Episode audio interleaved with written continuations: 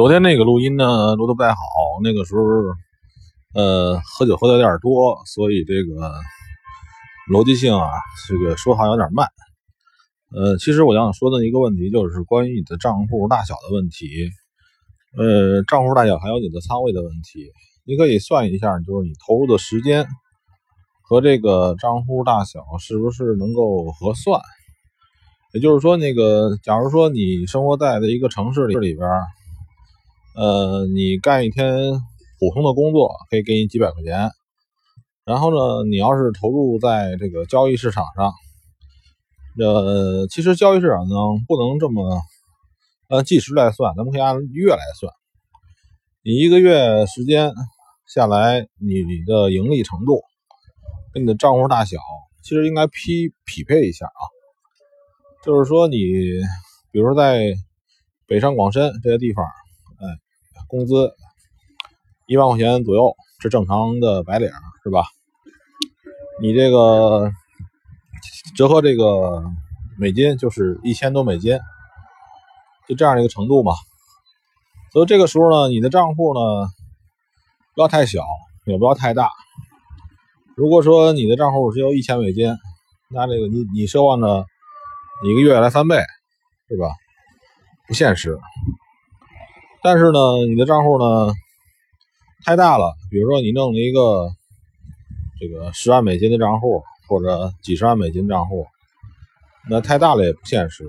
还有一个就是说你的仓位的问题，可以算成那个你所能撬动的那个资金是多少。假如说我们认为我们做常规的外汇来讲，一手呢是十万个货币对儿。也就是说，折合人民币呢，十万个货币对大概是七十多万人民币。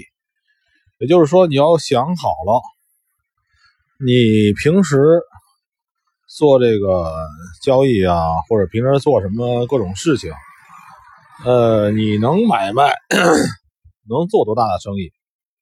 有人说上来就是五手十手，行，那基本就是说十手就是一。这个一百万个，呃，一百万个这个这个美元，折合人民币七百多万美元，七百多万人民币。如果说你做十手的话，你就想想想象一下，你所交易的那个产品，就是那个东西值七百多万人民币，你驾驭得了吗？对吧？就是这个也是一个一，这是也是一个问题。一个是你总的账户大小，还有一个是你的仓位的大小。要适合你的情况，是吧？假如说你是一个这个上学的人，或者小孩啊，大学生，那你就可以玩小点是吧？让但是如果说你是一个大富翁，兜里很有钱，是吧？这个站着的房子，躺着的地，有个几千万或更多，那你就玩大点是吧？所以说这个的话，所谓的重仓轻仓来讲，还是根据个人来讲，你的个人习惯、个人不是你的个人的承受能力和你本身的这个呃能吃几碗干饭吧。